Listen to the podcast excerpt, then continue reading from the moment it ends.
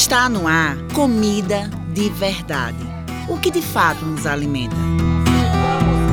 Comida de Verdade é o programa do Centro Sabiá.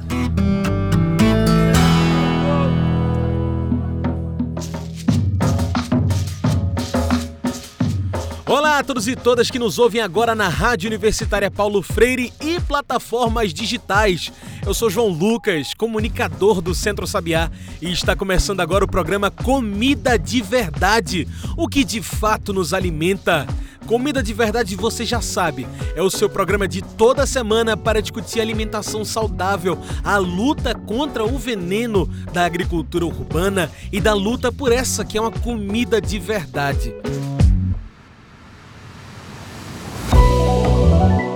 Hoje o Comida de Verdade vem discutir a relação entre raça, gênero e fome.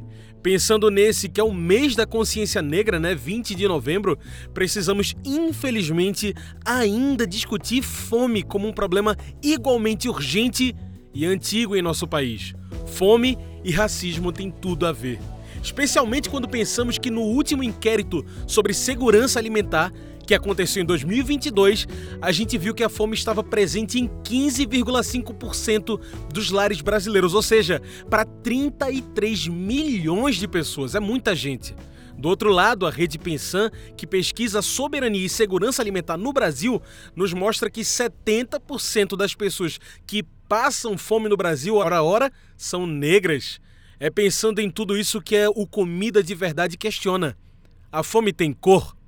Para discutir sobre isso tudo, convidamos ao programa a nutricionista e professora da UFBA, Sandra Chaves. Ela é doutora em administração pública e coordena a Rede Pensan, Rede Brasileira de Pesquisa em Soberania e Segurança Alimentar e Nutricional. Sandra, bem-vinda ao Comida de Verdade.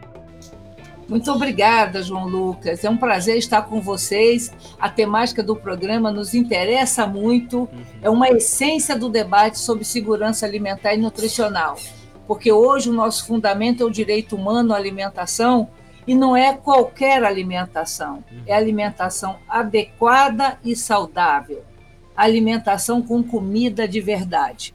Então é um prazer poder estar participando aqui com sua audiência. Que maravilha, Sandra. E depois desses dados, né, que eu trouxe aqui, 70% das pessoas que passam fome no Brasil serem negras, a gente vê que tem alguma coisa errada e não é de hoje, né, Sandra? Realmente a fome no Brasil está relacionada à raça, etnia, por quê? Nós, nós estamos analisando esses dados, identificando que nós temos aquilo que nós chamamos de racismo estrutural. Olha só. Que vem desde a formação da sociedade brasileira. Uhum. Vamos lembrar Casa Grande e Senzala aí, do nosso pernambucano Gilberto Freire, uhum. né? que já demarcava uma clivagem, uma separação na sociedade brasileira. E, na verdade, nós não superamos totalmente isso. Quando Gessé de Souza, né, o sociólogo, que escreve sobre essas elites, a elite do atraso, atraso. Uhum. atraso, a classe média no espelho, né? ele vai mostrando o quanto é, nós ainda somos submetidos, dominados pelo histórico da escravidão. Não é, não é simples, né? Você ter um país de 500 e poucos anos passou 350 sob o domínio da escravidão. Exatamente. E mesmo quando saiu, continuou de tantas e formas diferentes. A escravidão oficial. Isso, perfeito. perfeito. É, oficial. Fora outras formas de escravidão. E essa escravização colocou os negros nessa situação, uhum. trouxe os negros da África, né? colocou nessa situação de submissão, de dominação, de escravização no sentido pleno, e a sociedade nunca foi capaz de corrigir plenamente isso. Mesmo com a chegada da República, quando foi instalado é, o Estado, que mais se organizou ali com Vargas, né, no, no, no, início da década de 30 do século passado, quando criou a carteira de trabalho, né, regula, regulamentou o trabalho no Brasil, consta, os livros de história de Boris Fausto mostra 35% dos trabalhadores brasileiros foram incluídos. 65% foram excluídos dessa legislação. Olha só. Já eram aqueles escravos que foram absolvidos, Mas como se diz o movimento negro aqui na Bahia, sempre dizia o seguinte: sim, esqueceram de assinar a carteira de trabalho. Né? Você dá absolvição, liberta na rua. Por isso a gente tem sociedade que tem história de escravização, escravagista, tem muito mais ambulante na rua e trabalho informal. É verdade. É o que nós temos, muito trabalho informal. São pessoas que não conseguiram ser incorporadas ao mercado de trabalho. Então, essa escravização modulou, né? Lá, desde Gilberto Freire, está lá. O que era comida da Casa Grande, o que era comida da senzala. Pois é. Né? Não é só uma escolha, é também uma possibilidade dentro da exclusão do acesso. Né? Uhum. A gente aprende, né, quando estuda nutrição, que sabe que na nossa sociedade há vários mitos e crenças, né? Banana, prata, de dia é ouro, de noite mata, né? Uhum. Então, onde que veio isso que banana de noite mata? Aí, quando você vai estudar, estudar antropologicamente, aprende o seguinte: durante o dia, os capatazes na fazenda, que eram negros, que achavam que eram brancos, que acontece muito, né? Até hoje. Controlavam os escravos das fazendas e dizia. Aí eles podiam impedir que o escravo comesse a banana de dia, porque ele estava em cima com o chicote na mão, né? De noite ele não tinha controle. Então, o nosso negro, a nossa população sempre foi muito sensível, né? À religiosidade, a essas crenças, a esses mitos. Então, banana prata de dia é ouro. Ah, você não pode comer que eu estou em cima. Mas de noite mata. De noite, como eu não tenho controle, daqui controlarei, né? É, daqui controlarei pelo mito, pela crença. Né? Uhum. É, é a, a, manga com leite. Né? Sim. Né? Então, nós temos que entender Caramba. que esse racismo não é desse momento apenas, ele é uma construção histórica, né? que colocou os negros negras, né, crianças, adultos e hum. tal, numa determinada posição na sociedade. Ou seja, há anos atrás, o censo nem perguntava cor e raça. É verdade. Hoje nós temos esse dado. Hoje nós estamos incluindo raça e cor e etnia nas pesquisas exatamente para revelar, para denunciar, para mostrar né, que existe uma diferença. E essas diferenças, João Lucas, não vêm sozinhas. Né? É raça, cor, é gênero, uhum. porque a mulher parda e preta ela sofre mais insegurança alimentar que, que os homens, que, que os, os domicílios chefiados por homens, é, tanto os homens brancos como mulher branca, como homem negro. Sim. Sempre quem está no alto da escala de segurança alimentar é o domínio chefiado pelo homem branco, depois pela mulher branca, daí o homem negro e por último a mulher negra. Então tem uma, isso. Tem uma clivagem regional também. Sim, sim. Né? Então, é o que a gente está dizendo muito, a insegurança alimentar hoje, a fome, ela tem raça, cor, gênero, endereço, entendeu? É Escolaridade. as pesquisas revelam isso, né? Essa construção de uma sociedade extremamente desigual. Né? É e, mais... você, e Sandra, você falou dessa de como isso está estruturado, né? Não é uma coisa recente. A gente está falando de um, de um problema que é muito antigo em nosso país. Infelizmente, um padrão de acontecimento, né? Fome, efeitos da pandemia, resultados das mudanças climáticas, tudo isso quem enfrenta primeiro, com mais força, são as populações vulnerabilizadas, ou seja, populações negras, mais pobres, mulheres negras. Isso também é um, um racismo ambiental, né, Sandra? Como que isso implica na saúde da população negra, da mulher negra? Tudo, né? Porque se você olhar os territórios, Uhum. como se distribui essa população nos territórios das cidades, você vai ver que essa população, a mulher solo, que chefia a família, pardo preta, de baixa escolaridade, ela vai estar também nos territórios de maior vulnerabilidade do, é. da cidade, uhum. Onde a água é escassa, onde o saneamento é precário, onde o acesso ao serviço de saúde pode ser limitado, não vem sozinho. Por isso que a gente chama, quem está falando de uma coisa estrutural. Estrutural, historicamente, Estrutural, porque a gente está cada dia mais claro, João Lucas, que a insegurança alimentar, a fome, é um indicador síntese da violação de direitos. Olha aí. Direito à alimentação, mas é direito à saúde, é direito à educação, é direito às políticas públicas, ao saneamento, à moradia de qualidade. Vem junto. É um indicador que sintetiza a violação de múltiplos direitos. A gente está falando de uma população vulnerabilizada no acesso ao direito. A fome é só uma consequência gigantesca, né, Sandra? Gigantesca disso, como a doença. Ah, né? sim, perfeito. Eu, eu sempre lembro assim, ah, porque essa fome toda é porque teve pandemia. Não. Não. Agravou. Antes, é, nós alcançamos 77% dos domicílios brasileiros em segurança alimentar em 2013. Olha aí. Hum. Entendeu? Quer dizer, quase 80% dos domicílios brasileiros estavam seguros. Em cada 10 audiência, eu tinha oito seguro e só dois com algum grau de insegurança. Entendeu? E desses, menos de cinco tinham insegurança grave. A gente não voltou para o mapa da fome só por causa de uma pandemia. A gente tinha começado a história lá em 2004 com 70%, 69%, 64%. Então a gente melhorou muito. Quando foi em 2017, teve o impeachment de Dilma, a crise, o governo, o golpe, o governo Temer. Em 2017, nós já tínhamos voltado a patamares anteriores a 2004. Nós já tínhamos retrocedido 15 anos. Entendeu? Então, não foi a pandemia. A pandemia, e eu costumo dizer também, João Lucas, não foi só a pandemia. Foi a gestão equivocada da pandemia com negacionismo. Porque se eu tenho 3% da população do mundo, por que, que eu tenho 12% dos óbitos do mundo por Covid? Uhum. Foi gestão equivocada, foi negacionismo. Como também nossa sociedade levou muito tempo para reconhecer somos um país pobre, somos um país racista.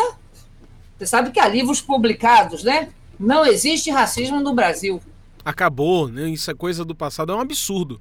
Quando a Entendeu? gente vê esses dados, quando a gente vê que 22% dos lares em que as mulheres negras estão à frente convivem com a fome. Foi um dado que, inclusive, você trouxe aqui pra gente, né, Sandra? É, é. Por que, é que essa fome, forte. de forma mais grave, atinge as mulheres? Você fez até a escala, né? Primeiro, é, na segurança, é. né? Homens brancos, mulheres brancas, homens negros e as mulheres negras. Por que, que as mulheres negras estão no fundo disso tudo? Porque elas não tiveram acesso historicamente à escolaridade, ao mercado de trabalho com uhum. qualidade, né? E aí essa falta de escolaridade também limita a capacidade das pessoas até entenderem porque estão nesse direitos. É. E atrás dos seus direitos, lutar.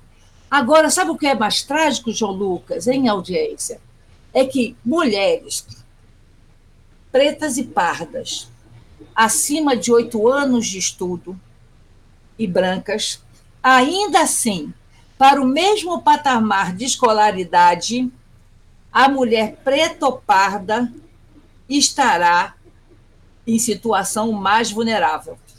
Olha só que coisa dolorosa. Porque eu estou prometendo o seguinte: quanto mais você estudar, se você estudar, você vai sair dessa. E mesmo assim você está abaixo e mesmo assim você está abaixo. Aí é a estruturação do racismo na sociedade e do sexismo. Porque muito importante a medida que o governo está tomando de obrigar a, a, a equidade no ganho para a mesma ocupação, o mesmo salário para homens e mulheres, independente de raça e cor. Porque nós vamos ter que fazer políticas assim. Porque a mulher negra antigamente isso já foi proibido há algum tempo, né? Mas os classificados de emprego, né, no jornal dizia o seguinte: boa aparência. Ou seja, branco. Entendeu? Então, ah, esse, esse racismo está escrito na nossa sociedade. E mais uma vez, né, Sandra? Você mesma falou, algumas coisas começaram a ser proibidas, né? Na lei não está posto, mas ainda está na estrutura. Então, tá mesmo que em alguns classificados, né, de jornais e de empregos não se tenha mais a tarja, né, a, a, isso dizendo pessoas de boa aparência, ainda está posto na, nas ideias. É, ainda está posto nas ideias. Nós temos várias, várias formas desse racismo ser exercido na nossa sociedade. Né? Algumas subliminares, outras Sim. muito explícitas. Muito explícitas. O que não dá é. para enganar e esconder é que quem passa fome, quem está nas piores é, é, situações hoje no Brasil, são pessoas negras. É a população é. negra e mulheres. A alimentação é direito. Mas direito para quem? Quando a gente tem tanto negado. Pensa nisso que agora a gente faz uma rápida pausa aqui no nosso programa no Comida de Verdade, mas fica aí. A gente volta já.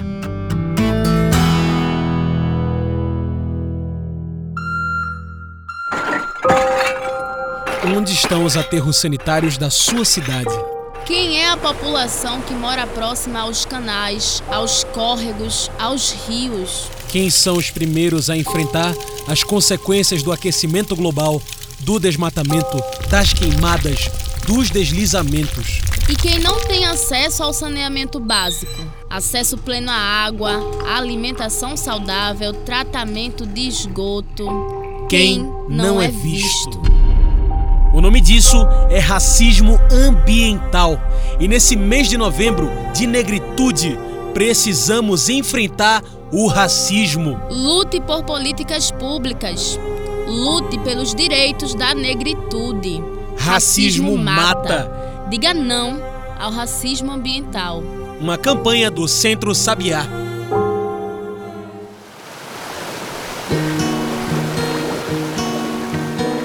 Você sabe o que é uma APP? APPs são áreas de proteção permanente, uma região que deve ser protegida para garantir que a natureza siga o seu curso, com um solo rico em nutrientes, água limpa e preservada, fauna e flora vivas, conectadas e diversas. As APPs estão em todo lugar. Nas serras e morros, em montanhas, às margens de nascentes de rios e riachos e também nas margens de lagos, barragens e açudes. E por que preservar as APPs? Proteger áreas como as nascentes garante um solo protegido e fértil, que alimenta a natureza local, aumenta a infiltração da água que chega em comunidades, microrregiões e até grandes cidades e ainda serve de abrigo para os animais silvestres. Tá vendo? Proteger as nascentes é proteger a vida. Proteja as nascentes. Salve os Mananciais, uma campanha do Centro Sabiá em defesa das áreas de proteção permanente. Estamos de volta no Comida de Verdade. A gente segue aqui conversando hoje com a professora Sandra Chaves. Hoje, nossa conversa é sobre fome e racismo. Afinal, a fome tem cor? Sandra, a gente já entendeu bem que a fome é um problema racial no Brasil, né? Toda essa discussão que a gente teve aqui nos trouxe esse apontamento. Mas não só a discussão, os dados mesmo, né? Sandra, é. como que a gente começa a rebater essa fome? Resolver esse, esse problema que tanto afeta a população preta por tanto tempo? Ô, João Lucas, antes de responder essa sua pergunta, né, hum. que é a, a porta de saída dessa situação né, histórica, eu quero também chamar a atenção, já que estamos falando aqui de comida de verdade, pois não. que essa diferenciação socioespacial, cultural, né, da nossa sociedade, também implica no acesso à comida boa, à comida de verdade. Perfeito. Há um conceito no estudo de alimentação, nutrição, segurança alimentar que chama ambientes alimentares.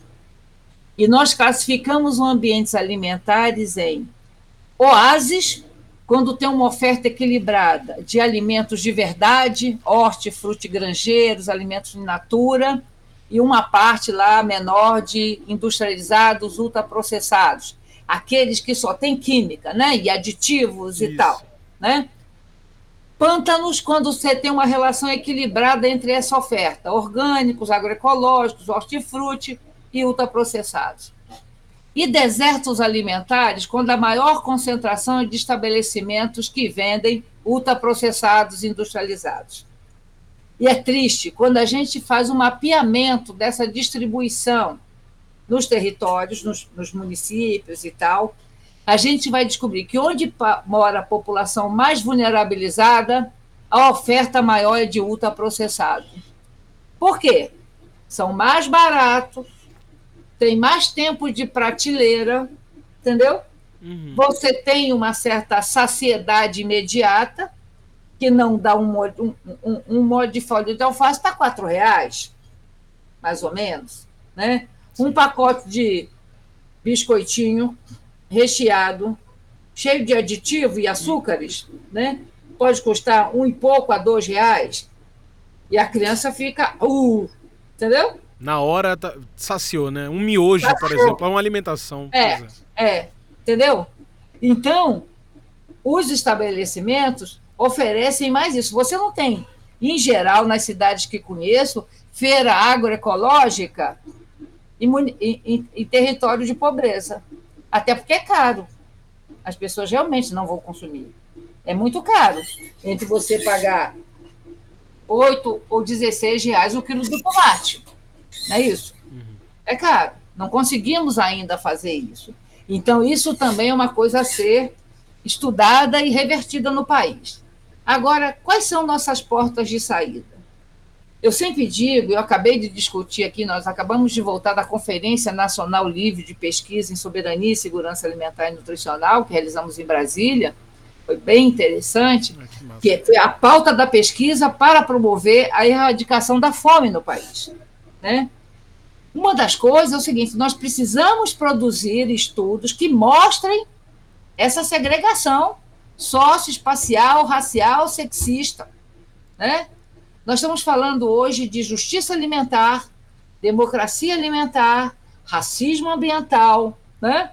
cidadania geral e hídrica, Sim. cidadania alimentar, entendeu? Então, reconhecer a existência do problema com dados, como você apresentou os dados aí, que é a tarefa que a rede Pensando tem assumido, de colocar, não é porque eu estou dando discurso, não é discurso não aqui, ó, é dado de pesquisa séria, com amostra responsável, com pesquisador treinado. Né? Uhum. Porque essa é a denúncia que revela para a sociedade o que ela é. Né? Pois é. E, claro, tem um governo que seja sensível a isso, que temos nesse momento.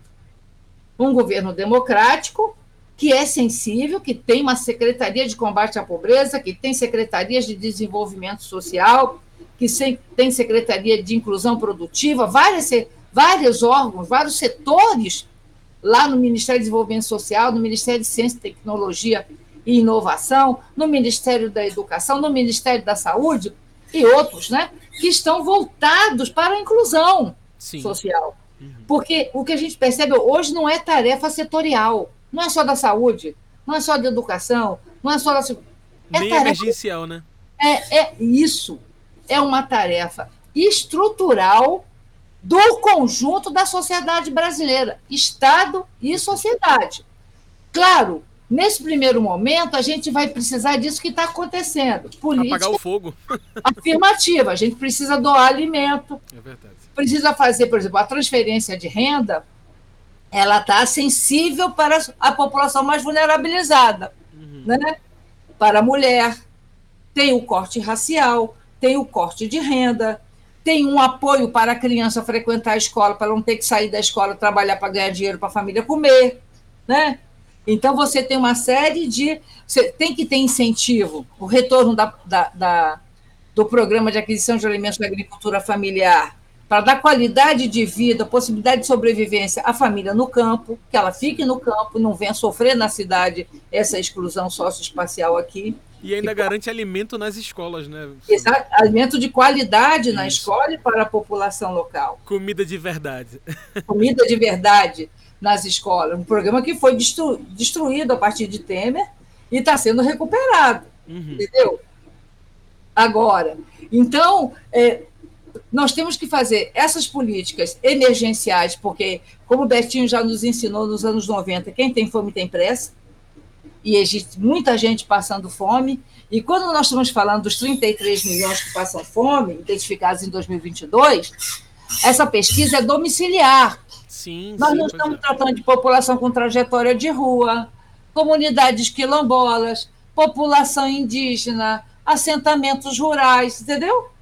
Nós estamos agora desenvolvendo pesquisas nesses grupos vulnerabilizados. Muito importante. Para reconhecer o problema e que política, com que políticas eu vou alcançar essa população. Entendeu? Então, nós temos esse. Eu, eu penso que a tarefa é muito grande. Eu estava comentando ontem nos debates, né? Porque não é só fazer, até parece que não está acontecendo nada, está acontecendo muita coisa. Mas tem o seguinte: tem uma reconstrução, porque muita coisa foi destruída. Exato. Políticas que foram paralisadas, técnicos que se espalharam por aí. Havia uma, uma aprendizagem que foi desmontada. Você tem que recuperar essa aprendizagem. Nós e mesmo a... isso que você falou, né, Sandra? Não adianta só alimentar as pessoas. É preciso que seja uma comida que de fato alimente, né? Uma comida Qualidade. de verdade. É, comida de verdade, comida de Senão qualidade. você cria mais problemas, né? É, comida que promova também um circuito positivo e virtuoso no município, né? Chega a transferência de renda, eu tenho incentivo ao microcrédito, para o pequeno negócio, para a agricultura familiar, eu tenho uma feira que oferta esses alimentos com um preço aceitável para a família, né, para ela manter o padrão alimentar, a criança na escola se alimentando. Vamos ver se a questão da, da escola integral pega, né? É muito importante para nós. Eu estava ouvindo hoje uma matéria no, no, no, jornal dizendo o seguinte: que Darcy Ribeiro, lá 40 anos atrás, disse que se nós não investíssemos em escolas integrais, o Estado brasileiro não teria dinheiro para financiar tantos presídios, porque a violência ia crescer, as crianças e adolescentes iam se formar no ambiente do crime e nós não teríamos dinheiro para pagar tanta cadeia. Olha a situação que nós estamos passando hoje, João Lucas. Porque se nossa criança estiver na escola integral, recebendo educação, esporte, cultura e alimentação adequada, ela vai, vai reduzir muito o envolvimento dela no tráfico né? E aí a gente não estaria nessa situação que estamos hoje.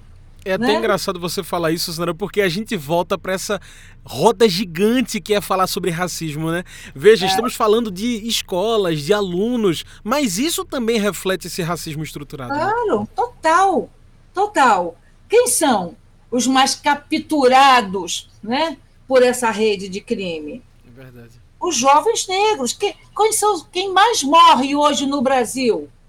Jovens do sexo masculino, pardos e negros, que morrem, que são assassinados pelas polícias, infelizmente, pelas milícias também. Né? Então, o racismo não vem sozinho, por isso que a gente chama de estrutural. Né? Silvio Almeida já nos ensinou. Ele é estrutural historicamente, porque vem da formação social histórica brasileira e política, né?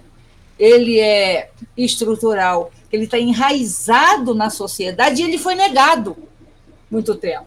É. Então, há um enfrentamento nosso de colocar esse racismo na, sabe, na rua, na compreensão de todos. E, e aí, já pegando esse seu gancho, Sandra, pensando né, nesse papel que você trouxe político do governo, é, mas eu também preciso reforçar qual o papel da sociedade nesse enfrentamento, o nosso papel popular, para que a gente possa enfrentar esse racismo que alimenta a fome? Olha, foi, o, é, foi com muita dor, mas durante a pandemia, a sociedade brasileira, é, os movimentos sociais revelaram uma capacidade de solidariedade fantástica. É muito né? verdade. Movimentos é, de, negros, movimentos de pastorais sociais, é, movimentos de favela, né? É muito interessante isso, porque eu estudei um pouco de política social no meu doutorado, estudei fora do país, né? Tudo. E eles diziam, eles estu... olha, tive mais de 20 anos atrás que eu tive estudando política social fora, e eles eram encantados lá na França, né, com o movimento dos sem terra, né? Dos trabalhadores sem terra, porque disse assim, o Brasil está inovando. Por quê? Porque, em geral, os movimentos eles têm identidade pelo aquilo que as pessoas têm e são. Uhum. Então, é sindicato de trabalhador, você não tem sindicato de desempregado. Né? Você tem, se mobiliza pelo aquilo que você se autoafirma ser e aquilo que você tem.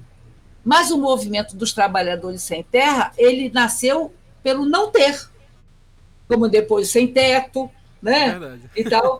Então, o movimento negro se afirmou também contra uma sociedade branca, né, domin, dominadas pelos brancos. Né? E, nos, e esses movimentos sociais vão, foram ganhando identidade e força. Se autoafirmar é um movimento de favelado, sim. Né? É um movimento de ocupações subnormais, sim. É um movimento de mulher negra, sim. Entendeu? Então, é, a, a sociedade, na verdade, está mobilizada. Precisa mais. Mas a gente, eu, eu tenho aqui, estou aqui conversando com você, converso com vários educadores de campo, com várias escolas agrícolas, entendeu? Minhas orientandas também, né? Por quê? Nós, as pessoas querem informação para a luta. Isso. E nós queremos produzir esse saber para dar ferramentas para a luta social dos movimentos sociais. Por isso que na rede nós falamos que, que nós queremos fazer pesquisa cidadã. Não é para o outro, é com o outro. É ouvindo o outro. Participando, estando junto, né? Transformando junto. Junto, junto. Porque, olha, a gente não vai saber dizer o que é insegurança alimentar com a população com trajetória de rua. Eu tenho que ouvir quem vive na rua. Entendeu? Uhum. Nós temos que ir lá, ouvir. Eu nunca vou viver, eu não, não, não tive essa experiência, graças a Deus, sempre tive uma casa, um domicílio, um lar. Né? Quer dizer, é outra história. Eles sabem o que é isso. Então, nós, sociedade brasileira, temos que nos instrumentalizar reconhecendo o problema, estimular, respeitar e apoiar esses movimentos sociais que se organizaram durante a Covid, a pandemia, e que mostram que tem força, eles sabem alcançar a população. Eles sabem onde estão os problemas. Então, precisamos reconhecer esses movimentos e apoiar, e precisamos ser vigilantes, realmente, com o governo. Os governos, município, Estado e União. Porque somos nós, sociedade civil, que temos que estar alertando os governos também sobre nossas necessidades, controlando a execução da política pública. E mais do que tudo, nesse cenário todo, né, João? Nós precisamos aprender a votar. E aprender a votar não é só eleger o melhor presidente do mundo. Se eu não eleger uma Assembleia Legislativa no meu Estado, uma Câmara de Vereadores e um, uma Assembleia é, de Deputados federal, de, de federais, de um Senado responsável, comprometido, né?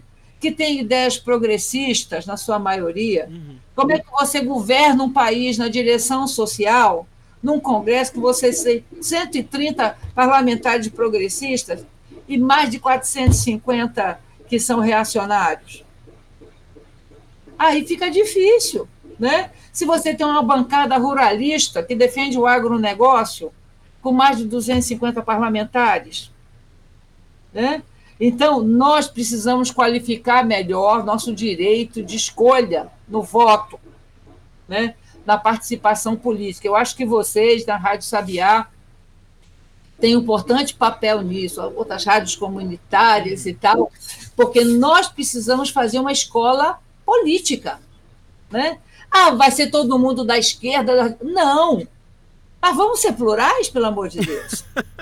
é. Vamos pensar no que, que a gente quer dessa sociedade. Nós precisamos refletir nisso. Né? O que, que nós queremos nessa sociedade? Para que os retrocessos não voltem. Não voltem. Porque uma coisa que nos dói, que você falou muito bem isso, como é que a gente chega a quase 80% de domicílios em segurança alimentar e em seis anos, foi 2013, né? em 2023, dez anos depois, a gente tem.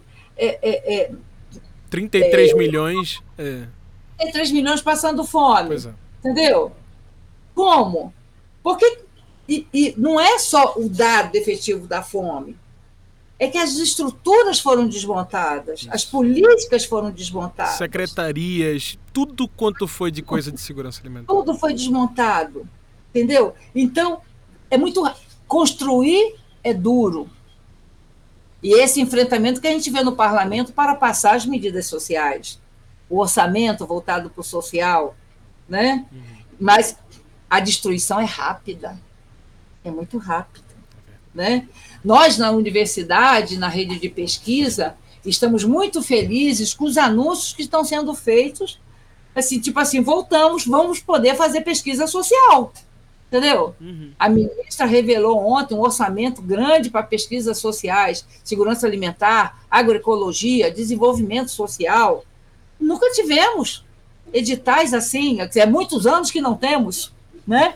Então, a gente fica feliz com a possibilidade de compreender mais a situação e de fazer uma coisa que a gente acha muito importante também na academia, que é a pesquisa-ação a pesquisa que é comprometida com resultados e que devolve, constrói esse resultado com a sociedade. Então, a gente quer estar junto com a sociedade fazendo isso, reconhecendo os sistemas alimentares, reconhecendo a, os sistemas alimentares agroecológicos e seus impactos, como é que ele pode incluir mais as pessoas, como a população quilombola pode contribuir nos sistemas alimentares, a população indígena, entendeu? os povos de terreiro, como equipamento de santo. Tem muita coisa para a gente trabalhar, apoiar, para fazer a transformação que a gente quer, uma transformação profunda, que vá lá nas raízes do problema, né? e para que ela possa ser uma mudança que persevere. Né? Fazer uma poda nesse racismo estrutural aí, né? Racismo estrutural, pelo menos não vai ser fácil, não vai ser não, rápido. Claro, claro mas vamos ter que quebrar assim a, né, é, essas, essas raízes, né, e mudar isso, né, mudar isso. Eu sempre digo, eu, eu sou formada há mais de 40 anos, trabalho com combate à fome e à pobreza há 44 anos, uhum. E eu não quero daqui a 10 anos estar falando de fome de novo, entendeu? Ainda. Ou é pelo menos em outro patamar. Entendeu? Que seja. Exatamente. Outro patamar. Né? E estamos trabalhando para isso. Muito bem. Como a gente está chegando no finalzinho da nossa conversa, Sandra, eu trago a pergunta que eu faço para todo mundo que passa por aqui. Hoje, nessa conversa regada à estruturação, né? ao combate a esse racismo que também é, é, alimenta essa fome. Sandra, pergunta que eu sempre faço para todo mundo que passa aqui. Sandra Chaves, o que de fato nos alimenta? o amor. Eu acho que o amor pelo outro, pela vida, né? pela humanidade, é isso que nos motiva, né? Nos reconhecermos como seres humanos que somos iguais, iguais. O amor implica em solidariedade, reconhecimento da igualdade, e não aceitar a iniquidade, a desigualdade que mata. Né? Somos humanos, somos iguais, temos direitos iguais, e não importa cor, não importa raça, não importa a sua origem social de ponto de partida. Nós temos, somos cidadãos nesse mundo, nesse cosmos, nesse país e temos o mesmo direito. Nós precisamos de mais amor e menos ódio é assim que a gente vai tentar corrigir essa, essa sociedade. É isso, Sandra, muito obrigado, viu, pela sua participação aqui com a gente hoje, regada de amor à luta. que maravilha, Sandra. Que ótimo. É assim mesmo, né? A luta nos emociona também. muito obrigado, muito obrigado. viu, Sandra? Sucesso aí para você. Gente, hoje conversamos aqui com Sandra Chaves. Ela é nutricionista, doutora em administração pública, professora da UFBA e coordenadora da Rede Pensan, Rede Brasileira de Pesquisa em Soberania e Segurança Alimentar e Nutricional. Pessoal, chegamos ao fim de mais um Comida de Verdade, o que de fato nos alimenta. Esse programa é uma produção do Núcleo de Comunicação do Centro Sabiá, com locução e trabalhos técnicos meus, João Lucas. Continue nos acompanhando. Passe pelas redes do Centro Sabiá: Instagram, Twitter, Facebook, Centro Sabiá. Comida de Verdade é o programa da chamada pública da Rádio Universitária Paulo Freire, AM 820 kHz. Tchau, pessoal, e até o próximo programa.